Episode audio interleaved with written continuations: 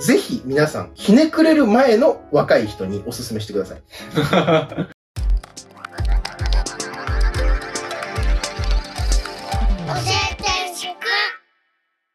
前回からの続き。どうしようかな、は近藤さんどうですか。なんかじゃあ、重い本いっぱい教えてもらったんで、うん。ちょっと読みやすい、うん。楽しい本あ、お願いします。はい感じで、えっとね、アイヌ文化で読み解くゴールデンカムイえー新、書のお話をしたいと思います。ゴールデンカムイ。皆さんご存知、少年漫画。はい。ああ、漫画なんだ。そう、ひんな、ひんな。よ読んだ人は、あのね、まあ、すっごいざっくり言うと、うんまあ日露戦争以後ぐらいのうん日本、特に北海道を舞台に、うんまあ、主人公の杉本っていう日露戦争から帰ってきた兵士の人と、うんアシリパあの多分アシリパっていうのは正しいアイヌ語じゃないんだけどうん。アイヌ語アシリパっていうアイヌの人が2人でゴールデンカムイっていう、まあ、幻のアイヌの秘宝みたいなのをうん。探してそれを巡って起こる戦いの数々みたいなはい、はい。うんマジ少年漫画感じの本うん。なんだけど、まあ、この本のアイヌ語とかアイヌ文化の監修をしてた学者の人ええが書いてる本なんですよ。、それいいね。うん。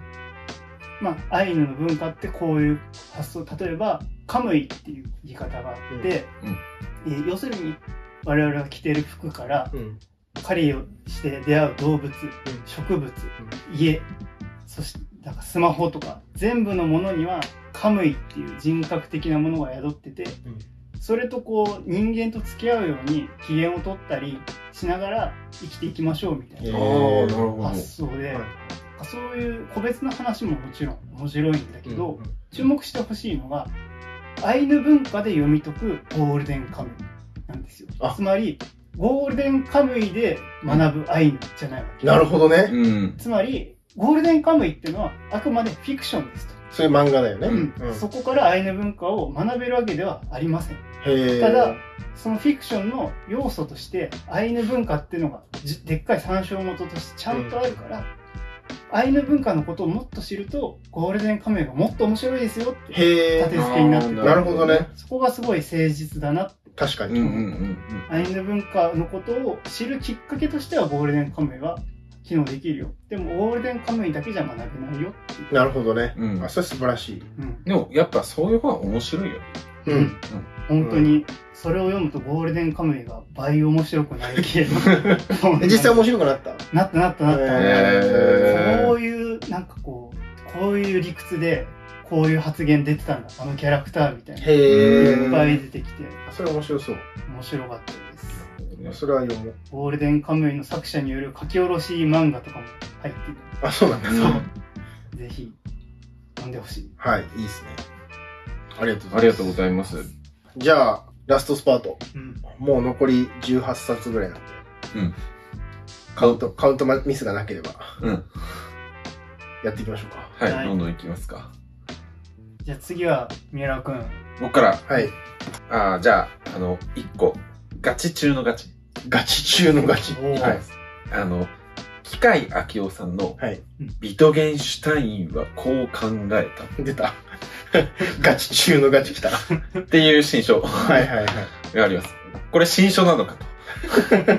いや、そう まあ、あの、そういう、あの、本なんですけれども、はいはいまあ、どういう本かっていうと、まあ、ビトゲンシュタインの、まあ、多分、これは研究所だと思います。はい。新書というより。はい。まあ、ビトゲンシュタインっていう哲学者がいて、うん。オーストリアのね。うん。その、ビトゲンシュタインについての研究所だよね。多分研究所だと思います。そうだね。めちゃくちゃ、あの、ガチで書いている。はい。本で、あの、だから研究所って、うん多分、あの、普通に買おうと思ったら3000、4000円。そう。高いものだと、あの、5000超えてくる。まあ、8000円とかするね。そういうものだと思うんだけど、まさかの新書価格で、あの、買えるという。そこなの？いや、あの、そういう驚きもあるんだけど、はいはいまあ、すごく分厚い本で、はいはい。まあ、あの、どういうね、あの、ところに、その驚きがあるかっていうと、まあ、ビトゲンシュタインっていうのは、そその言語哲学みたいな風に言った方がわかりやすいのかな。うん言語の問題について考えた哲学者なんだけど、書き方がね、めちゃくちゃ独特なの。そうだね。うん。あの、アフォリズムって言って、はいはい。もう、その格言みたいなことをどんどんどんどん書いて、うんで、それで、あの、一つの本にするようなはいはいはい。人になってるから、あのーまあ、単純に、あのー読むのが難しいっていう、まあ、ところがあるんだけれど、しかも、この、あの、ビトゲンシュタインのアフォリズムは、あの、自分がその文章を書いた順番と、本としてまとまってる順番が全然違うらしいんだよ。はいはい。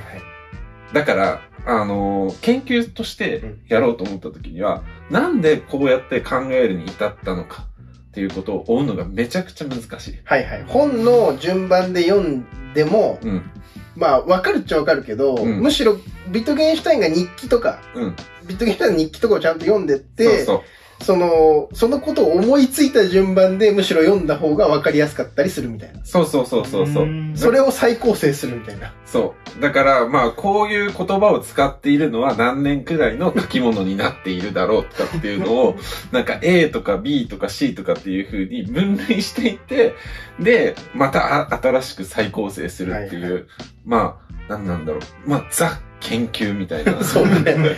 そうだね。もうしっかり読むみたいな。そうそうそうそう、本になっていて、はいはいあ、でも研究ってこういうすごいことをするもんなんだなって。はいまあそれがね、肌で感じられる、はいはいなんか良さがあって、はいまあちょっと本の内容として結構難しいんですけれど、まあもし、あの、そういう、なんか、大学のなんか哲学研究ってどういうことやるのっていうものの、まあある種の真っ当な成果はいはいとして、なんかあの、面白い本なんでそう、だもし興味ある人は取って、手に取ってもらいたいなとはいはい思いますね。いや、めちゃくちゃ面白いよね。うん。あの、やっぱりこう、戦争中に、うんうん。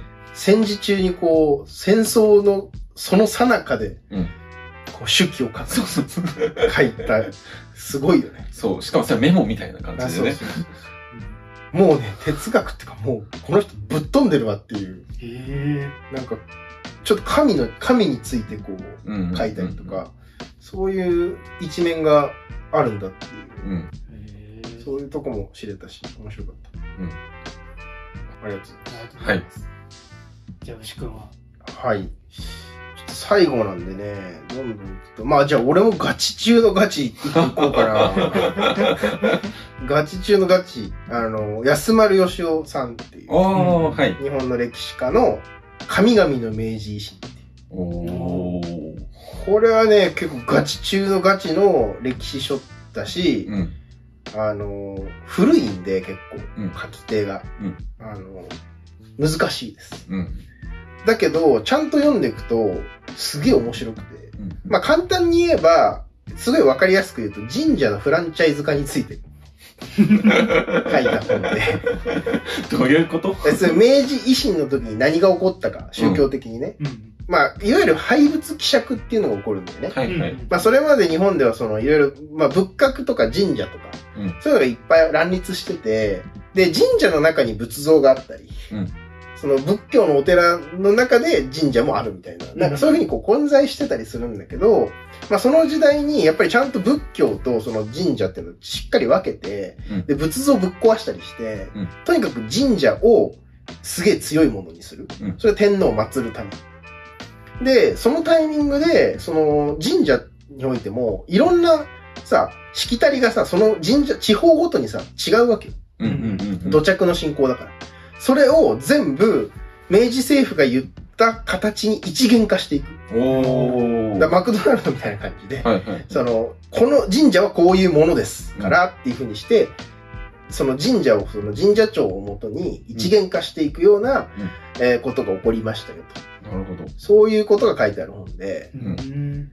すごい、だから、そっかなるほど、人工的なんだな、神社は。うん。それがすごくよくわかるんだけど、あの、やっぱりその、明治時代にどういうふうにこう、宗教、神社っていうものが、まあ、作られていったのかっていう、その過程を知る上で、まあ、すごく古典になってるような本だから、これはね、ちょっと面白かったな。だただ、ガチ、ガチ中のガチだから、うんそれこそ研究書っぽいってういうんかんうん。かなり難しいんだけど、あの、読んで面白いです。うん。うん。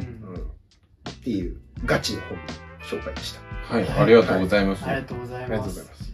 じゃあ、それに一個被せて、うん。あの、自明性を問うみたいうんな。感じで、日本の誕生っていう本。へえ。これはね、日本って、うん。いつから日本って言ってるんだろうねっていうことあをうん書いてある音として？音っていうか、呼び名として。はいはいはい。そうだよね。昔、和の国とかといろんな言い方があるから、はいはいそうそうそうはい。ヤマトとかね。大和の国とかね。当然だけど、なんか自然発生じゃなくて、ある時あるところである人たちが、俺らって日本だよね。言い出したへえ歴。史があるんで、それを書いてくる。なるほどね。具体的に言うと、あの人心の乱、古代の、うんまあ、宮廷、天皇勢力が2つに割れて、うん。えー戦争しました。はい。という時に、勝った方が、うん。当時、まあ、奈良とかの近くにあった伊勢の太陽神信仰が盛んだった地域の軍勢の助けを借りて一方倒してうん。正当な天皇になりましたっていうことがあってその太陽神信仰がそこでねバーッと盛り上がった。太陽がやっぱかっこいいよねみたいまあさっきの大麻の話出てきたけど、アマテラスってことだよアマテラス。うん。うんでだから日の元って言って日本っていうへえ。を使い出した。だからもともと地名だったんじゃなくてある政治勢力の名前はいとしての日本っていうのがえ？元だったんだ。元だった、はい。だから実は日本って言い始めたのはその辺からでそそこからちょっとずつ定着していって気づいたらもうこの地域自体日本ですだんだんなっていったえ。だからまあ当たり前を問うの一つの例として、はいはい。日本っていう名前の起源はどこっていうのを勉強するのは面白かった確かにね。うあ、それは面白そうだね。なるほどね。俺前聞いてあの、衝撃だったのが、それなぜジャパンっていうのかね。ジパングみたいなはいはいはい。話？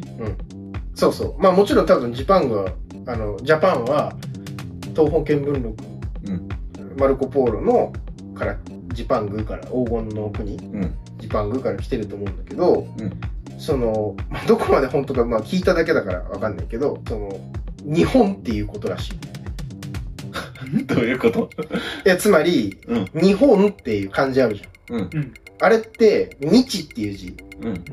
あれさ、日とも読むし、うん。日とも読むじゃん。うん。いろんな読み方があるじゃん。うん。その中に、本日っていう、実っていう意味もあるじゃん。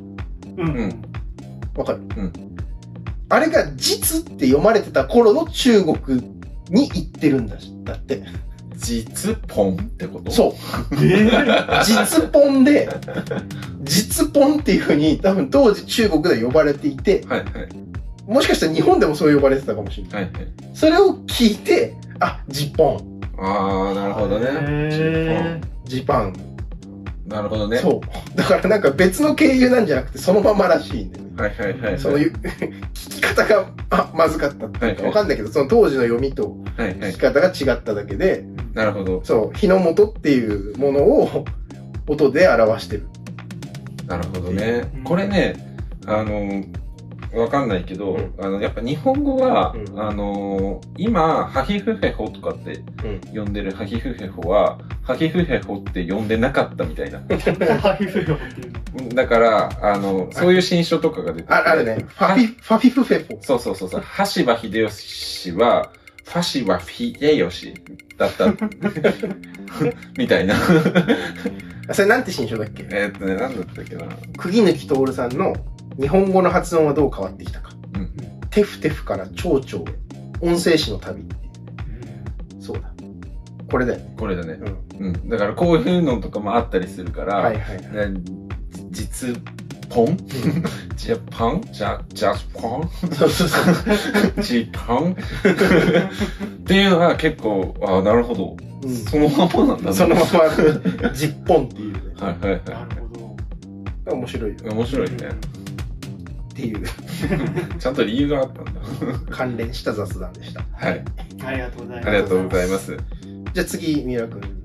ああ、そっか。関連して出したから、近藤くんは紹介したいものしなくて大丈あ、そっか。あ、どうしよう。じゃあね、このガチ中のガチを一冊、夫。お、こちら、木村敏さんの時間と事故っていうガチだね。本名前がガチだね。タイトルから難しそう。これ、まあ、木村敏さんっていうのは、うん。えー精神科医はいはい。うんなんだけど、同時にドイツ語もめちゃくちゃできて、うん。ドイツ語でも論文書いてる。で、うん。哲学とかもめちゃくちゃ詳しいっていううん。人で、まあ、その人の一応エッセイみたいな感じになってるんだけど、まあ、ざっくり言うと、えー時間っていうのはうん。客観的に存在するんじゃなくてんあくまでも世界の認識の仕方。自分のどっちかっていうと自己の側にあるものだよ。うん。うん。でで精神的なこう不調精神失調とかは、え3つの時間感覚世界の認識の仕方の傾向で説明できるよね。うん。ということを立てて、一つがみ未来思考。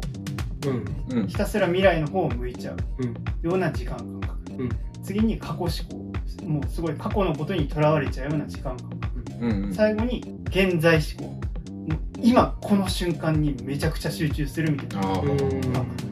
で人間にはもともとこの感覚が傾向として全部持ってるんだけど、うんでそのバランスが極端に崩れた時にまあ治療が必要なぐらい苦しい状態になるよねって。いうことを書いてるなるほどね。なるほど。精神病理のあり方を時間っていう観点から整理する。そうそうそうなるほどね。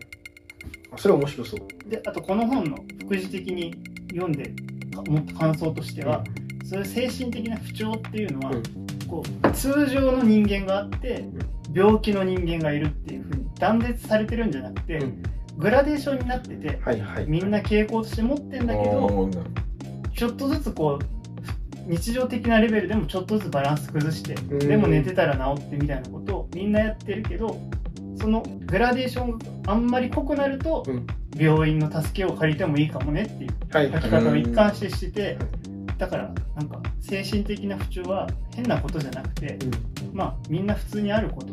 うんうん。でもしんどかったら、えー医学的助けを借りるといいですよね、はいはいはい。うんなんかその書き方に救われたところあもちょっとうん。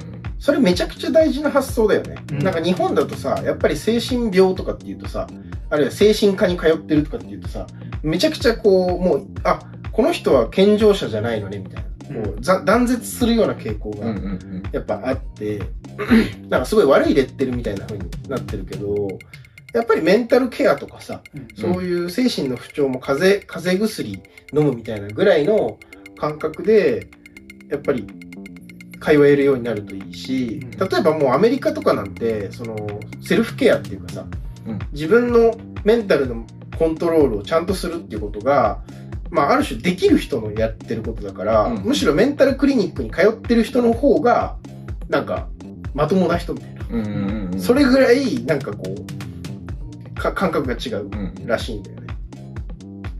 だから、なんか ADHD とかもさ、なんかよく言われるじゃん、うん最近。で、なんか自分は ADHD だからとかって、まあ言ったりとか、うんあの人は ADHD だからみたいに言ったりするけど、ADHD もグラデーションらしい。うんみんなそういう傾向を持ってるなるほどね。それめっちゃわかるな。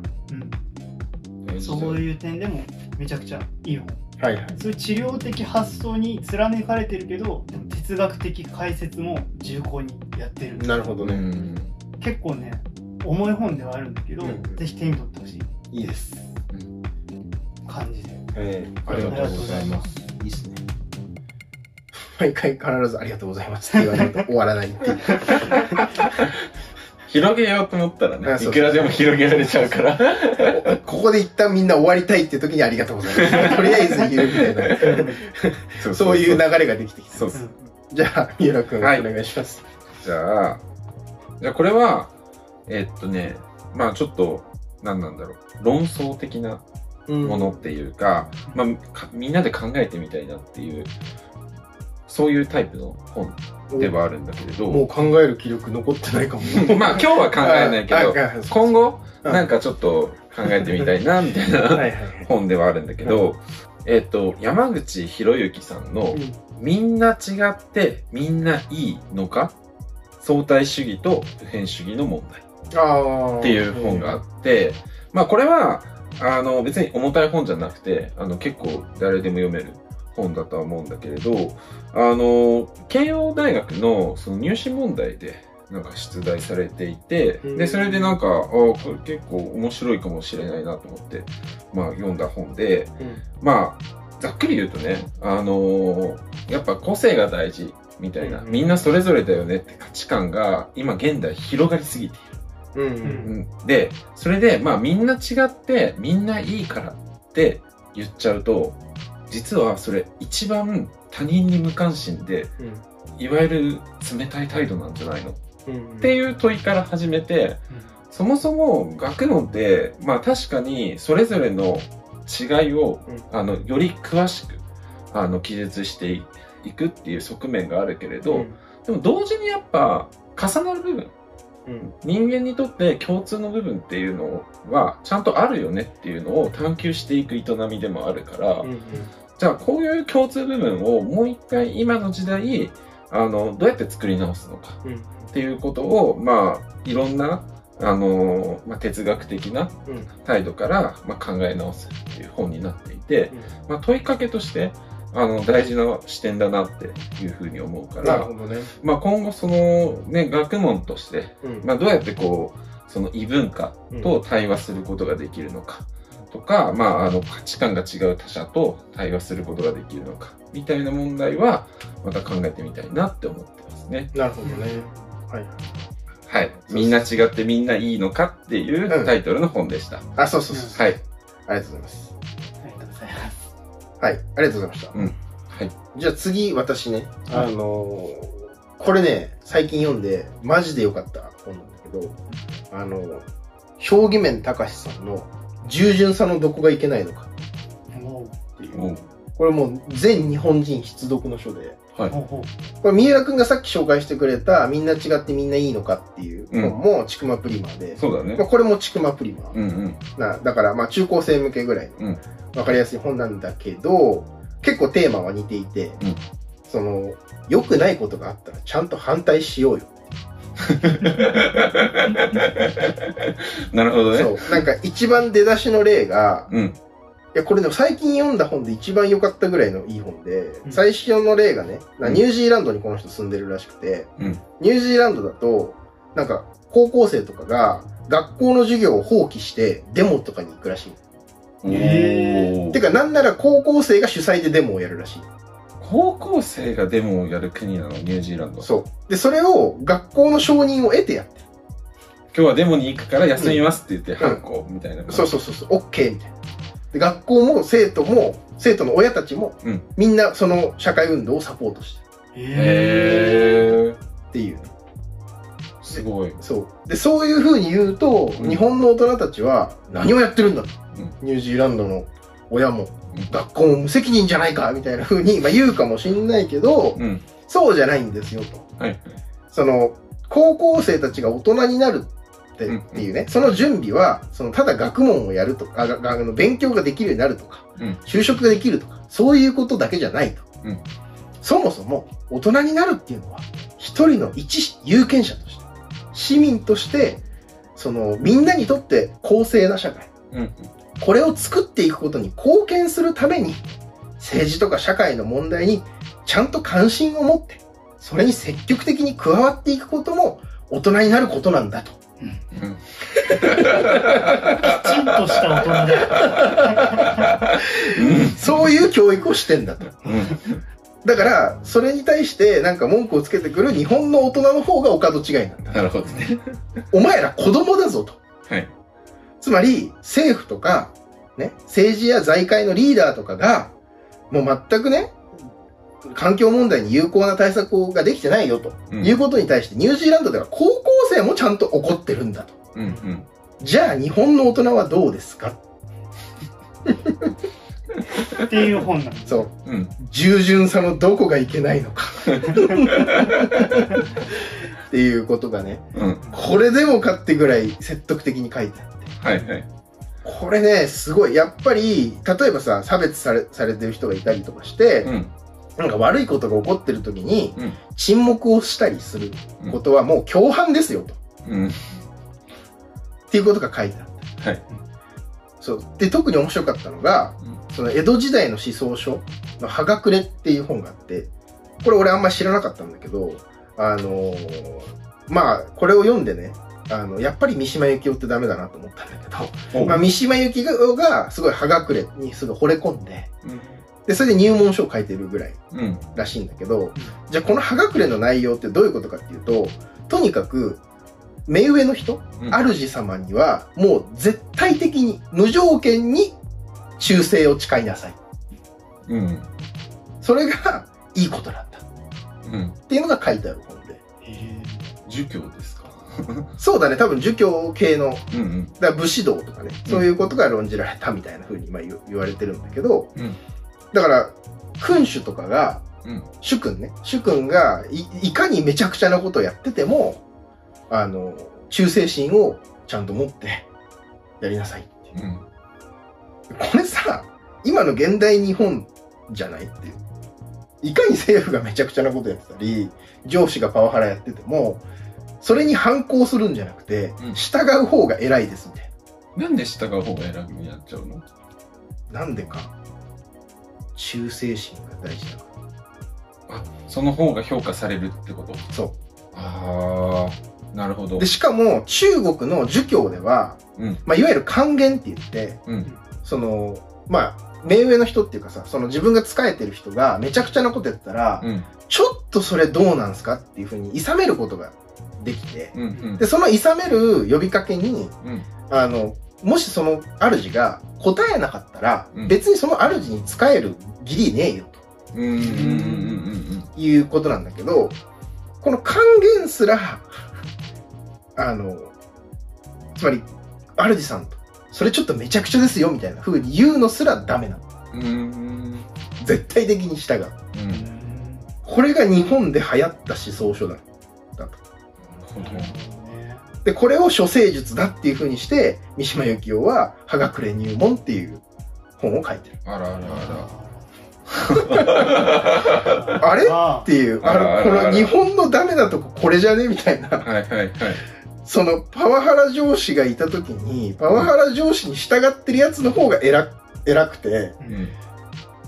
こんなやつに従ってらんねえよっつって言って反抗するやつの方がなんか忠誠心がなくてダメだみたいな。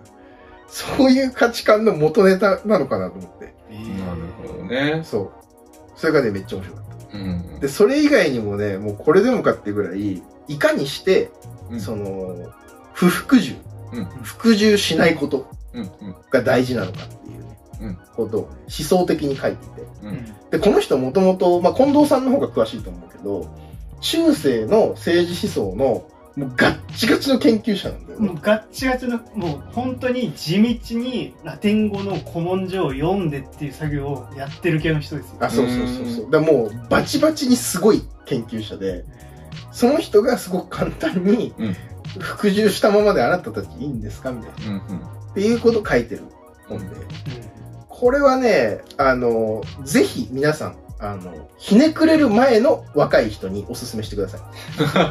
可能な限り多くのひねくれる前の若い人。やっぱもうひねくれちゃうと、はいはい。やっぱこういうなんか反抗、反抗するのとかって大人じゃないじゃん。うん。そういう価値観がやっぱ日本多すぎると思うんだよね。やっぱおかしいことにはおかしいって言うとか。うん。うん。で、しかもね、この中にはね、おかしいことが起こってる時に、うんそんなに大きな声上げるのって、まあ怖かったりするじゃん。うん自分も不利益になったり。うんそうじゃない抵抗の仕方もあると。うん。つまり、見かけ上はそれに賛同してるように見せても、内実こっそり、それに反抗するみたいなことってできるよね。ああ、なるほそれナチスの時やってた人いるよね。ど。うん。そういう、なんか教えも書いてあって。はい。それも含めてね、なんか、すごくいい本。うん。うん。とにかく。で、ちゃんと、おかしいことにはおかしい。ノーって言える人間しか、本当にいいことにイエスとは言えないんだと。うんまあそうだねうん。全部イエスって言ってる人は、イエスの中身が薄れていくよねいや、。そうなんですよ。で、それ、それができないと立派な大人にはなれませんよ、と いうことが書かれた本で、これマジいい本。あーもう、中高生向けに書いてくださいって言われて、うん今中高生に一番伝えたいことってなんだろう？従順さんのどこがいけないのかだなって。そう。そこマジいい本。なるほど。じゃあ、ありがとうございます。はい僕からもその将棋面さんの本一冊。あ、はいはい。さっきあの、将棋面さんはうん、政治思想の研究をしている人だってはいはい。言ってくれたんですけど、もうちょっとその、せ将棋面さんの専門に寄った本、うーん。愛国の起源っていう、これも、はいえー、千曲新書はいはい。うんがあって、愛国っていうのは日本語で言ってる言葉は、もともとパトリオティズムっていう。ヨーロッパの概念だったんだけど、これはね、国を愛するっていうより、最初は、えー古代ローマとかで言われてた共通善。に、を愛して、それを守り抜くことみたいな。今だったら、普遍的人権みたいなのに、を守るためにみんな戦おうぜみたいな思想がパトリオティズムだ。なるほどねうん。へえ、そうなんだ。そう。へえ。それがだんだん意味がずれていって、その国とかうん。君主とかに忠誠を誓うみたいな風になぜかなってったけど、うんうん。本当は違うんだよえ。なるほどね。本えー、面白い。から本当の意味のパトリオティズムの方が必要なんじゃないか普遍的人権のために具体的な国とか政府とかが良くないことをしたらむしろそれに文句を言って場合によっては戦って立ち上がるのが本当のパトリオティズムなんだよなるほどね。愛国心なんだよっていうことを書いてて なんかね一貫した人だなそうだね。なるほどね。そういう人なんだね。うん、こっちはねもうちょっと具体的な思想家の名前とかうん。聞けろとかね、えそういうのが出てきてうん。まもうちょっと勉強より、うん。本なんだけどうんまあ、従順さんのどこがいけないのかを読んで面白いと思った人は、うんもうちょっとその元ネタより確かに。本としてうんうん読んでみると面白いと思います。へえ、面白い、うんそれは読みたいです。へえ、ありがとうございます。ありがとうございます。なるほどね。ミイラ君、なんか、もう、ラストスパート。ラストスパート。まあじゃあちょっと軽いのでいくと、うんえーっとね、これは教育関係で、鈴木博明さんの、うんえーっと、私たちはどう学んでいるか、えー創発から見る認知の変化っていう。まあ認知が多いね。まあ、認知科学は好きですよ。ああ、なるほどね。そう。で、あの、これは教育の研究っていうか、うんまあ人間がこう、ある種、勉強して成長していくメカニズムってどうなっているのかっていうことを、うんまあ心理学の面から研究しているうん本でうん、まあこの人の発想の面白いところは、あのね、知識っていうのはね、伝達できない。だから、そのまんま、こういうものですよって教えることはできないんですよ。うん。練習して、その場で、こう、いろんなことをやって、あ、こうやったらうまくいくって、その勉強する人本人がうん、創発、そこでパッてひらめきの中でどんどんどんどん上達していくっていううん。ものでしかないと。ええうんだから、その上達のメカニズムみたいな。例えばピアノがどうやってうまくいくああ、ななっていくのかるほどね。か、まあそういうピアノの練習、はいはいはい。うん、みたいなものについての、まあ研究。はいはいな。るほどね、あ、そういうの見たりするんだね。そうそうそう。だから、知識は伝達できないって言ったら、うんだ例えば、ブックっていうのは日本語では本ですとかは、いや、うん伝達できるじゃんと思ったんだけど、んそういうなんかこう、体を動かす技術とか、うんそういうのが伝達できないんだったらすごくよくわかる。そうだね。うん。うん。なんか、なんか例えばその自転車の乗り方とかさ、あれってもうどうやっても言葉では伝えきれないっていうか、うんやってみてっていう、や、やってみせるからみたいな、そういう部分ってあるよね。ああるあるある。そういうとこに関する本なの。そうだね。まあ基本的にはそういう部分が多いかな。まあ結構教育に関心ある人は、あの、ぜひお勧めしたい本の一冊かなって思いますね。なるほどね。ああ、まあ、あと紹介しておきたい本で、ちょっと2連チャンになるんだ。あ、どうぞ。えっとね、これですね。よいしょ。よいしょ。よいしょ。よいしょ。この2冊です。分厚いですね。分厚いです。新書とは思えない分厚さです。あの、2冊で1000ページです、ちょうど。ほほほほ2冊で1000ページ。この2冊ですね。小熊英二さんが書いてる、えー社会を変えるにはっていうのと、日本社会の仕組み。この2冊ですね。これはね、結構ね、なんだろう。この社会を知る上での必読書の2つだと思うね。うんまずこれから。まずこれからにしてはちょっと重たいんだけど、えっ、と、まあ、社会を変えるにはの方は割と理念、理念的なことが大きい。うんあの、まあ、もちろん日本の社会構造についてまず話をして、で、なおかつその日本の社会運動、どういうふうに、まあ、社会を変えようという努力が行われてきたのか、うん。みたいな話から、まあ、あとはなんか民主主義ってなんだろうとか、うんまあ、そういう理念的なことまで、かなり網羅的に、その社会を変えるってどういうことなんだろうってことを考えてる一冊う。うんんです。で、こっちの日本社会の仕組みの方は、これでマジで面白くて、うんあの、まあ、帯になぜ日本は変われないのかっていうふうに書いてあるんだけど、うんまあ、日本社会の仕組みをまんま書いてるんだけど、う そう。それ特に雇用、つまりいわゆる就職ね。うん雇用のシステムと教育のシステム、それから福祉のシステムっていうものが、まあ、どういうふうに今作られてきて、うん。どういう歴史的に、あの、形成されてきたのかっていう。それを、まあ、書いてる本で。なるほど。うん。うん。まあ、やっぱ、日本っていう国が、なんか、いいのか悪いのかとか、うん。なんか変えるのか変えないのか、そういうこと以前に、まず、僕らが今住んでる社会の仕組みがわかんないと、うん。まあ、何も言えんっていうか、何も言っちゃいけないわけじゃないけど、うん。そもそも知らないといけないよねっていう、うん。そういうレベルの話ををしっかりまとめてくれていて、超面白い。うん。ただまあちょっと中盤ぐらいからは、その、結構明治とか、その、まで遡って、ああ、なるほど。あの、歴史的にね、論じてるから、ちょっとな、な、あの、間がちょっと難しいんだけど、んまあ知っておかなきゃいけないことがかなり詰まってる本かなっていう感じ。うん。まあ教科書的な本ですね。うん。2冊で1000ページです。おー やばい。やばいですね。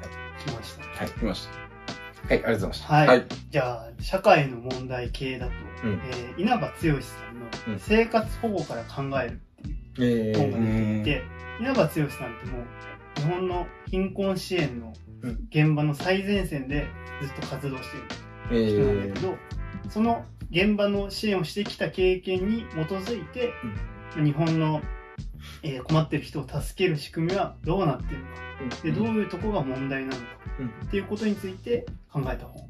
うんなってます例えば、まあえー日本国憲法25条で、全て国民は健康で文化的な最低限度の生活を送る権利を有するうん書いてあって、これを実現するための最後の砦として、うんえー本のタイトルにもなっている生活保護っていう仕組みがあるんですよ。なるほどね。うん。この生活保護を、まあ、必要としているで受給の条件を満たしている人の中で実際に生活保護を利用できている人、うん。何割か実はね2割しかいない。やっぱそんな少ないんだね。うん、うん。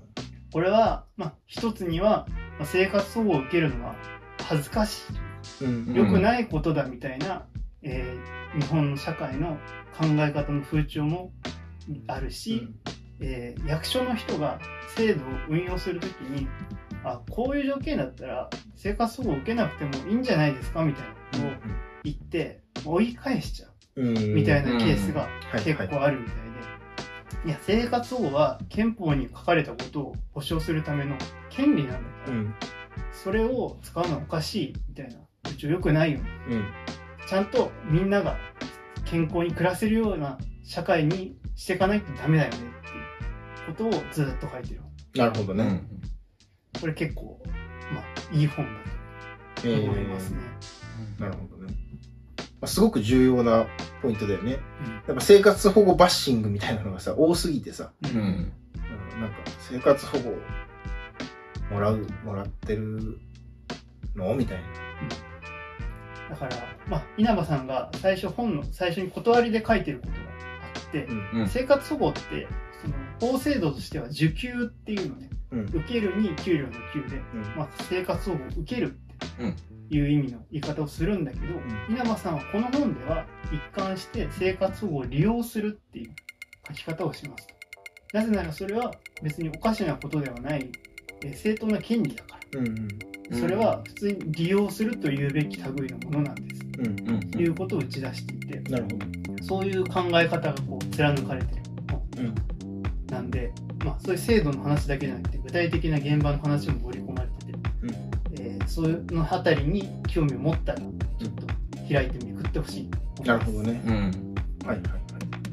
ありがとうございます。ありがとうございます。で、えっ、と、じゃあ僕が最後。最後。最後一冊なんだけど、うん。えっ、とね、石田秀隆さんの、うん。あの、大人のためのメディア論講義うんっていう本があって、うんまあ、あの、メディアについて、まあ、哲学的に、あの、考えている入門講義。うんうん。なんだ、自分が考える基礎になっている本の一つなんだけれど、なんていうのかな、あの、メディアってうん言われたらさ、まあ、マスメディアって言い方があるよね。うんうん新聞とかテレビとか。うんで、まあ、新しいメディアとかって言ったら、こう、SNS とか、まあ、インターネットとか、まあ、そういうものがあると思うんだけど、うん。まあ、そういうさ、あの、いろんなメディアの、まあ、内容とか、そのなんか今のメディアこうなってますからひどいですねとか、うん。まあそういう話をするんじゃなくて、うん。そもそもメディアって何なんですか？っていううん。ことを、まあ哲学の観点を通して考え直すような本になっていると。で、あの、どういうことかっていうと、うあの、メディアってそもそも、あの、媒介っていう意味なのね。うんうんうんまあ中間とかねそうそうそうそうそう。だから、S スモールとラージの間っていうことでしょ？ああ、そっか、ミディアム、だから、あな確かにそだねそううそうそう。SML ああ、なるほどね。あ、それ今初めて気づいたあわ。本 そっか、当真ん中当たり前だけどそうだね。そう、だから、その、例えばさ、うん。あの手紙うん。も一つのメディアだと思うんだけど、あの、私が今思っていることをうん、こう、書いて、うん。で、あなたに送ります。いはい。みたいな。まあ、これが、だからその媒介物になっているもの。これをメディアってうん。まあはい、呼ぶとすると。で、これがね、あの、実は、19世紀くらいうん。までは、人間って、まあ、基本的にメディアといえば、文字。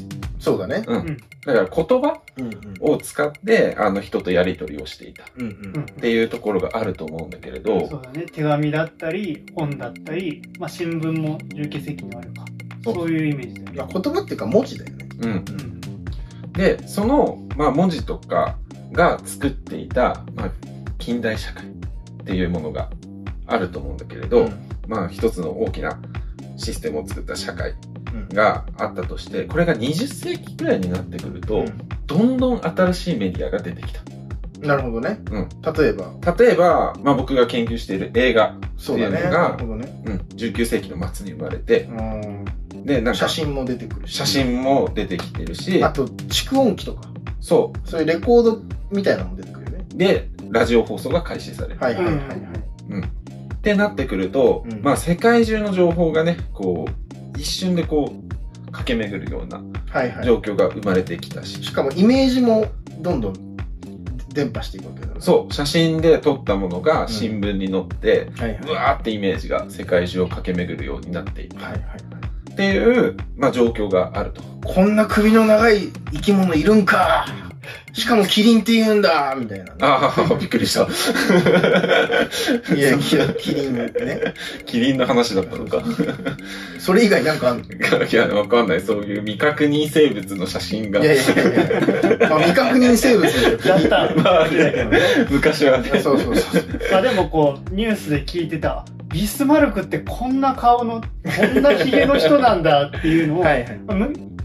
それより前の世紀だったら、うん例えば遠くの国の人は知る由がなかった、まあ、絵画とかね、うんそういう肖像画で見るけど、まあまあまそのままの写真とかはね、あなかったのが日本とかでもあビスマルクって言ったらあのヒゲねみたいなはいはいはい。うんうんうんイメージついちゃうような時代になったと。うんそうそうそうそう。だから、まあそういう、なんなんだろう、こう、メディアっていうものが、まあ社会にめちゃくちゃ大きな影響を与えている。なるほどね。うん。まあそれがまあ20世紀の歴史はいはい。でもあると思うんだよね。なるほどね。うん。だからこそ、その、何なんだろう、今の社会を成り立たせている、ある種、インフラストラクチャーみたいな、う。うんん。その基礎になっているもの、みんなの今の社会をつないでいるものうんで、どういう仕組みでできてるんですか？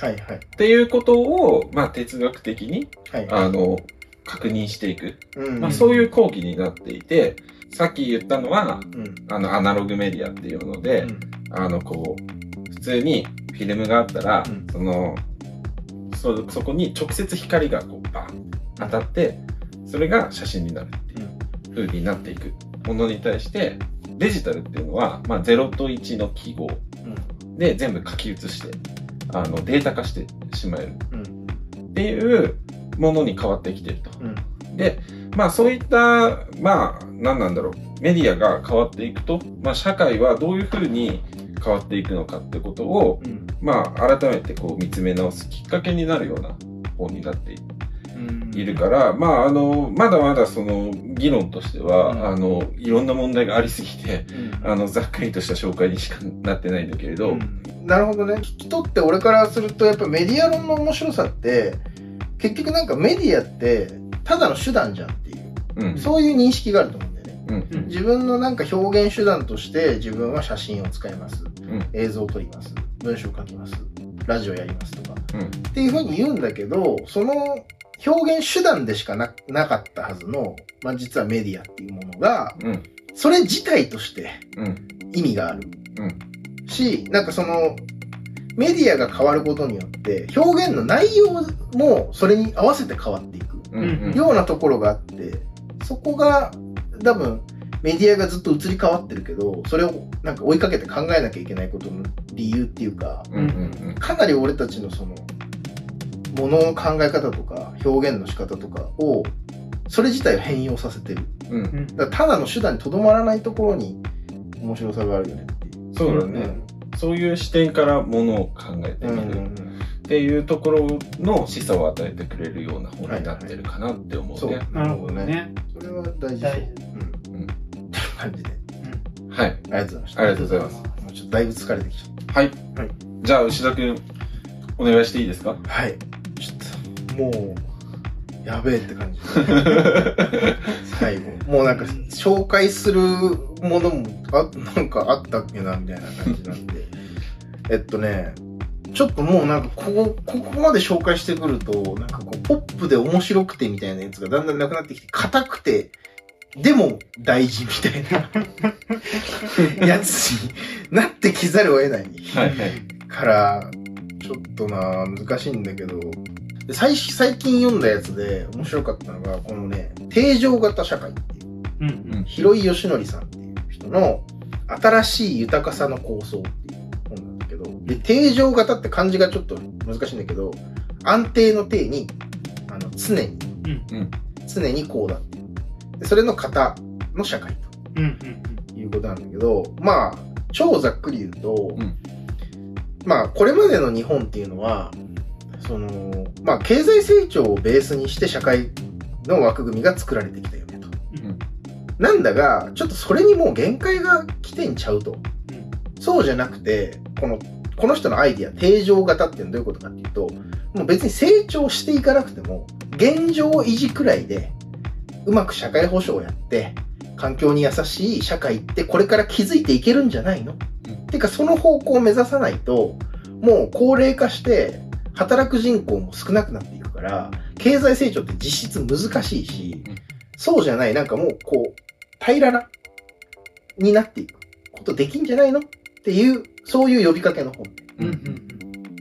これね、だから社会科学入門みたいな感じで、すごく整理された面白い本でした。うん。うん。なんかこれからの日本の未来を考えるのに、やっぱ大事だな今の日本にすごく当てはまる内容だなって思って読んでたんですよ。うんしたらねえ、この本ね、うん。2001年に出てる本なんだよ。おあー。22年前。なるほど。そう、22年前からうん20年間、この国は何をやっていたんだと。この20年前の議論からうん何にも変わってないじゃんって。なるほど。つまり世界情勢とか、うん。社会の構造例えばね、人口比率とかね、うんそういうことはバンバン変わってるのに、うんそれに対応する仕組みっていうものが全然20年間で作れてないから、うん。こうやって提言してる人がいるのに、うん。未だに経済成長を前提にした社会システムでやってっからダメなんじゃんっていう。ちょっと考え直そうぜみたいな。はい。っていうことを改めて思い直した本でした。なるほど。なるほどねうんちょっといい加減にしてくれよみたいな。だうん。からそういう観点から今の日本のやばさ、うん。どうしたらいいのかみたいな、ちょっと回をやりたいなって思ったぐらい、うん、なんか、うーっていう、これ20年前に言ってたんかっていう本うんうん。でした。うんじゃあ、ということで、はい。ありがとうございました。ありがとうごございました。確かに、20年前からしてる議論。そうそうそうた。うん。でも今回みんな紹介した中でも、うんうん。結構20年前、40年前とか、古い新書そうだね。あるじゃない、はいはい。うん近藤が紹介したエビと日本人とかね。そう。すごい古いもん。うん。でも、なんか当時の人がうん。同時代について真剣に考えた本って、はいはい。今読んでも面白かったり、うん。むしろ今の社会のこと書いてんじゃないう思ったりするぐらい、なんか今読んだから古い本も読んでほしいはいはい。というのを思いました。そうだね。そういう意味でね、確かに。新書はやっぱ古ければ古いほどいい本が多いからね。うん。実際。今も残ってる、うん。発行され続けてる本うん。っていうのは、名著が残りやすいですね。そうだね。なんかあの、高校生の時に、それこそ、あの、教えてもらったこと。で、あの、新書っていうのは、後ろの第何版なのかを見ろと。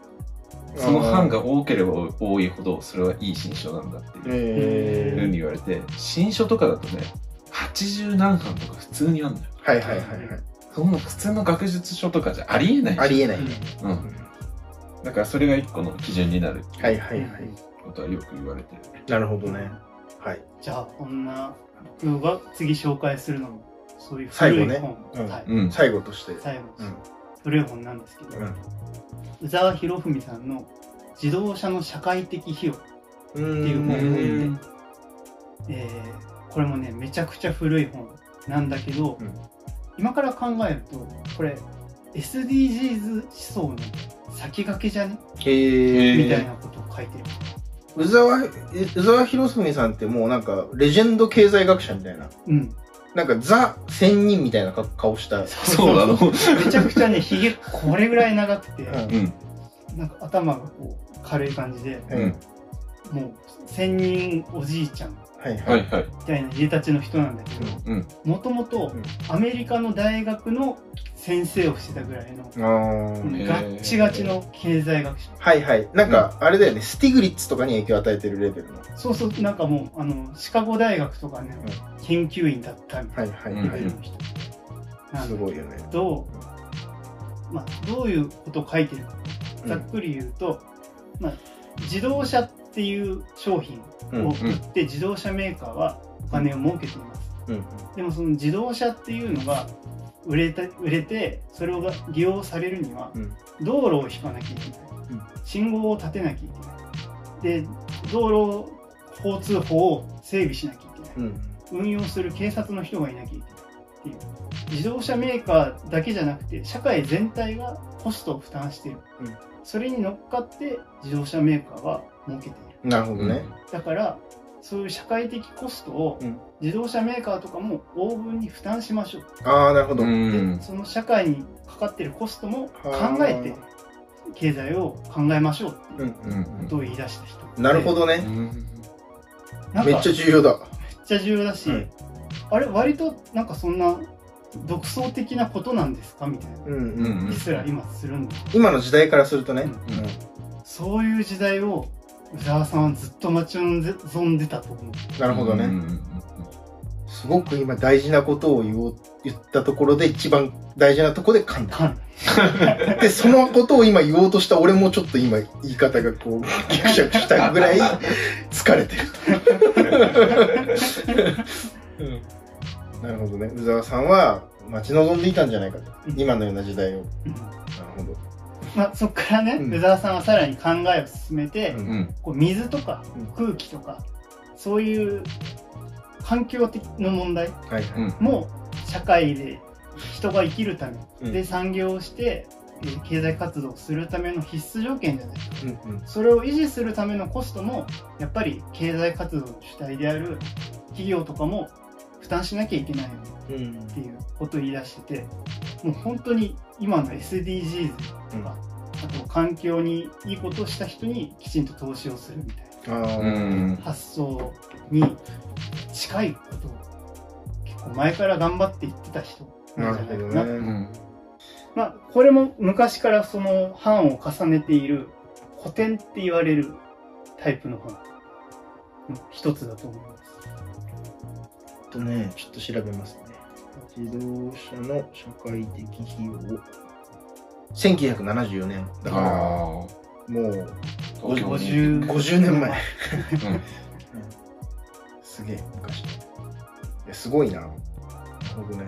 これも俺、ちょっとは恥ずかしながら読めてないんだけど、ちょっとちゃんと読みます。ぜひぜひ。はいそんな感じで。はい。はい。ありがとうございます。じゃあ、これで99冊紹介したことになるのかな？おそらくね。おそらくね。まあ、俺らのカウントが間違えてなければ。うん。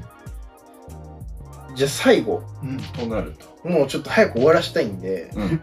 あの、ちょっとちゃんと読んでないんだけど、まだ。最後。最後ちゃんと読んでない本一冊最後紹介して、これでなんかちょうどこう、いい感じで終わるかなっていう本紹介してもいいかな。ああ、お願いします。どうぞいいっすか？はい。じゃあ最後、紹介します。こちら。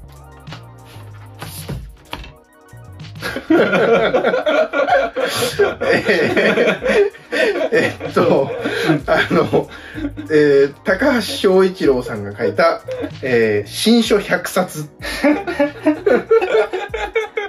本です。こちら。